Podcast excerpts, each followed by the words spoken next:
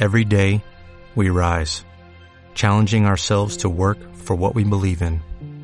At U.S. Border Patrol, protecting our borders is more than a job, it's a calling. Agents answer the call, working together to keep our country and communities safe. If you are ready for a new mission, join U.S. Border Patrol and go beyond. Learn more at cbp.gov/careers. ¿Quieres especular en la bolsa de la mano de un profesional? Operativadax.com. Recibe al momento en tu móvil las compras y ventas que realiza Alberto Iturralde sobre el índice DAX. Nunca ha sido tan sencillo ganar en bolsa. Operativadax.com. Son las nueve de la noche, las ocho en la comunidad canaria y queda una hora para que Wall Street eche el cierre sigue imperando las caídas generalizadas en el parque neoyorquino, pero caídas que están yendo a menos. El promedio industrial de Jones, que ha llegado a perder más de un 1%, ahora mismo retrocede un 0,37% en los 25.189 puntos. El SP500 baja también un moderado 0,3% hasta los 2.713 puntos y el sector tecnológico también está en números rojos, pero caídas que van desinflándose cuando se va acercando el cierre de la bolsa norteamericana. Tenemos al Nasdaq Composite que retrocede también un 0,3% hasta los 7.175 puntos. Así está la principal bolsa del mundo y ahora nos toca buscar el análisis. El análisis del día con visión global.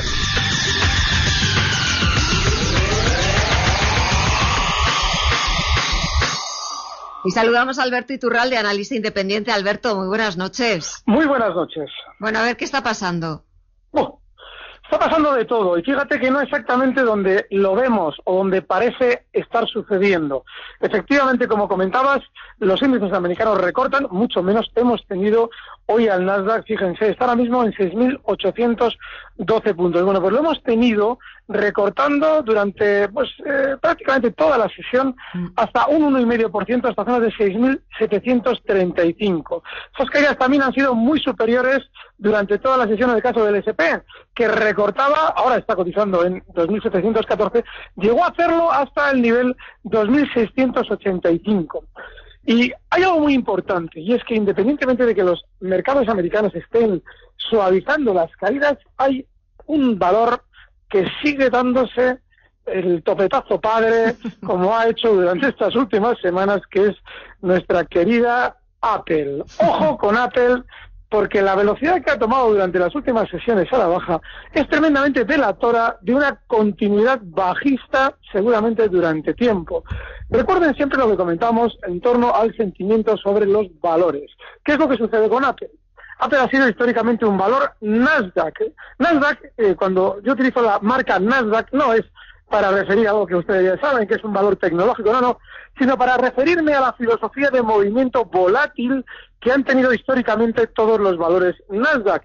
¿Qué es lo que sucede? Que cuando se convierte Apple en uno de los valores más grandes del mundo en cuanto a capitalización, ese eh, carácter Nasdaq parece camuflarse en torno a su eh, prevalencia dentro del Dow Jones, que es el índice tradicional americano. Y sin embargo, su filosofía ha sido siempre la misma, aun estando dentro del Dow Jones en cabeza.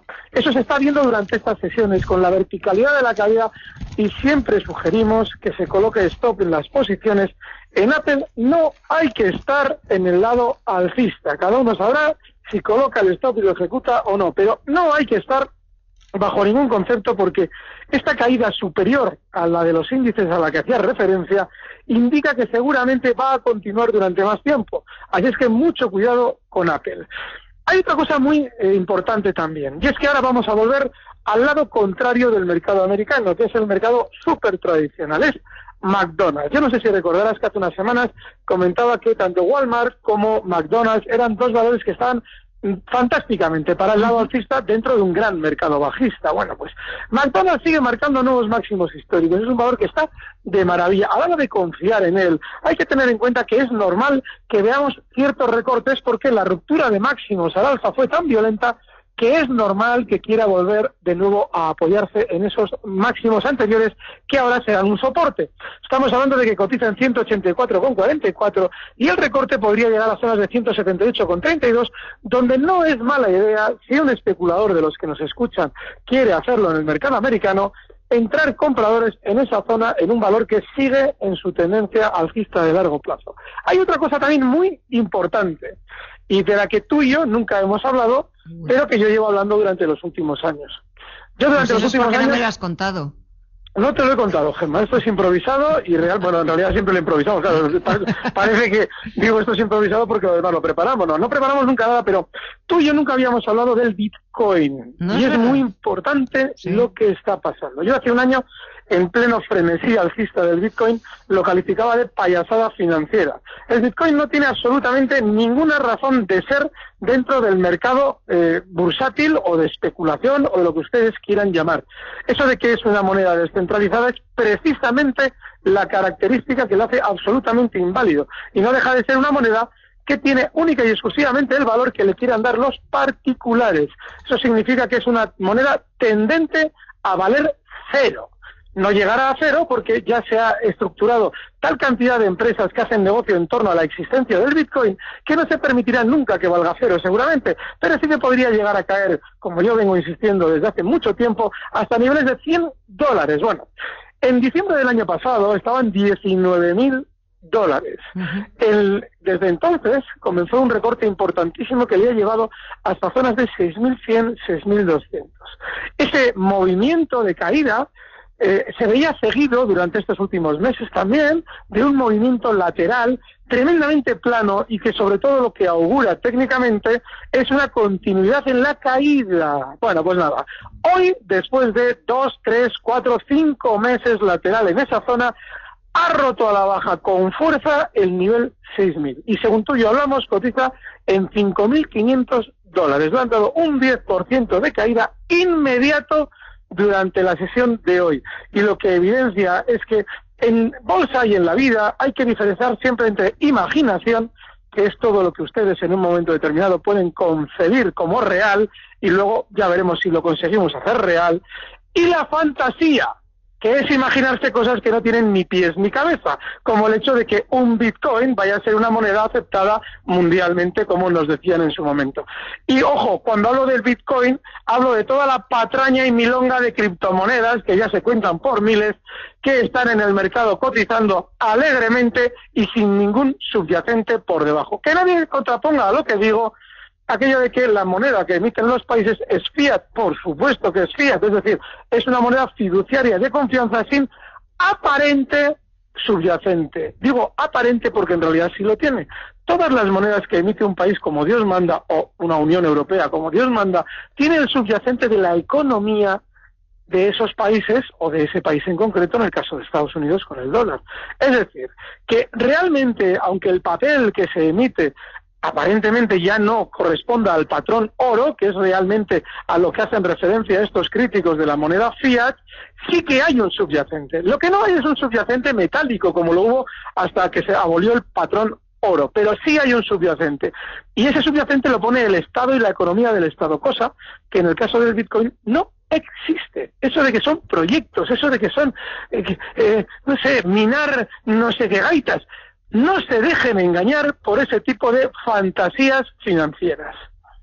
Perfecto, queda dicho. No nos vamos a dejar engañar, pero echemos un vistazo a lo que ha pasado en la bolsa española. ¿Qué te ha parecido? Muy lateral. Estamos, fíjate, eh, Repsol, que ya hemos, eh, la hemos dejado herida de muerte también en nuestros comentarios durante estas semanas, está flojeando. La que levanta la cabeza es Inditex y fíjate también un dato muy importante. Estas semanas atrás, con aquello de la incertidumbre en los bancos, teóricamente todos íbamos a morir. Bueno, pues los bancos han frenado la caída temporalmente. En la faena que hicieron la prepararon de maravilla, sabían de sobra, fíjate Gema cómo sabían los muy pícaros que les iba a salir bien lo de la sentencia, porque días antes subieron y lo que delata que había una trampa, porque alguien me podría decir, no, no, es que subían antes de la resolución definitiva porque sabían que iba a ser satisfactoria. Ya, eso puedo creérmelo. Pero si tenemos en cuenta que justo nada más salir la resolución una noche, a la mañana siguiente abren todos con un enorme hueco al alfa para desplomarse, lo que evidencia es que estaban esperando eso para colocar títulos a los pequeños especuladores y, lógicamente, descender. Si teóricamente esa sentencia tan positiva para la banca les iba a favorecer, ¿por qué se han desplomado justo en cuanto se hizo pública? Ahí está la evidencia de cómo manipulan todos los bancos españoles sus títulos en bolsa. Y ahora tenemos a BBV, que es la casa de los líos, que si comisiones en México, que si una cosa y la otra. Bueno, pues están laterales. Ojo durante estas semanas. Si vemos que la banca se gira al alza poco a poco, sin que nadie comprenda por qué, todo esto es una suposición porque no hay ningún indicio de que vaya a ser así. Si sucediera, lo que están evidenciando claramente es que quieren subir para una buena temporada porque ya han conseguido dejar fuera a todos aquellos que parece ser que conciben la seguridad en bolsa. Porque claro, eso de la incertidumbre, yo no entiendo por qué se dice, porque obviamente en bolsa siempre hay incertidumbre. El caso de OHL es importantísimo porque se ha vuelto a desplomar. Estamos hablando de un valor que en eh, verano cotizaba en zonas de 3 euros y hoy ya cierra en 0,75. Estamos hablando de día y estamos poniendo al señor Friedman a bajar de un burro, yo el primero. Pero lo de Villarmir con OHL no le va a la saga. Hace unos meses nos contaban que iban a entrar en beneficios en el año 2020. Dedicaron una portada de la expansión a convencernos de la bonanza del valor. Bueno, pues nada. Hace unos meses es en junio de este año, es decir, hace cinco meses. Y lo que estaban preparando era tumbar el valor. Y para eso antes necesitaban venderlo ellos y para eso necesitaban esas noticias que nos estaban contando tan positivas y que obviamente han debido ser un auténtico éxito, porque fíjate, ese desplome que ha tenido. Cosas más relevantes que hemos tenido hoy en el mercado español. Día sigue muy lateral y hago referencia a Día porque es un valor que tiene muy baja volatilidad después de la gran caída que ha tenido. Eso también abona la probabilidad de más caídas porque es un movimiento muy, muy similar al que antes he relatado con el Bitcoin. Cuando una caída se produce tan rápido como la de día, se debería haber producido mayor nerviosismo en la cotización y eso indica que probablemente quieran continuar a la baja. No hay mucho más, eh, tampoco es poca cosa lo que hemos comentado, pero en principio el mercado español, lo que es el IBEX, está súper lateral, pero dentro de esa lateralidad suceden cosas como hemos comentado. ¿Y dentro de esa lateralidad qué te gusta? Porque habrá, algo habrá que te guste. Mira, Acciona me gusta, fíjate, ¿eh? es, rarísimo. Ayer Mañana presenta resultados, por cierto. Uy, qué miedo. Vale, pues no sé qué decirte ya. Bueno, sí. ¿A que ya no te gusta? Sí, no, mira, ayer lo comentábamos eh, en cierre de mercados con Javier. Lo normal es que Acciona durante estos días recorte esa zona de 75-20. Bueno, pues hoy ha continuado recortando hasta esa zona. Todavía no la ha alcanzado, está en 76-58, pero ha tenido un recorte fuerte. Si la vemos durante estos días Llegar a esa zona, 75-20, 75 euros, es una zona de soporte importante para intentar aprovechar un rebote. Como tenemos el mercado, que lo tenemos eh, para cogerlo con pinzas, no podemos entrar a lo loco en ningún valor. Si acaso, quizás, bajistas en Repsol, porque esto llevo yo insistiendo con ello más de dos meses y realmente está funcionando de maravilla, pero como nuestros oyentes quizás solamente eh, participen en el mercado en el lado alcista, en el lado largo, pues esa caída de acción hasta zonas de 75-20 nos sirve para intentar una escaramuza compradora con el objetivo alcista en zonas de 78-50. Pues eh, nos quedamos con esas recomendaciones, con el completísimo análisis. Alberto Iturralde, Análisis Independiente. Como siempre, es un placer. Gracias y buenas noches. Gracias, un fuerte abrazo. Buenas noches. Recibe al momento las operaciones de Alberto Iturralde vía SMS en tu móvil. Operativa DAX.com.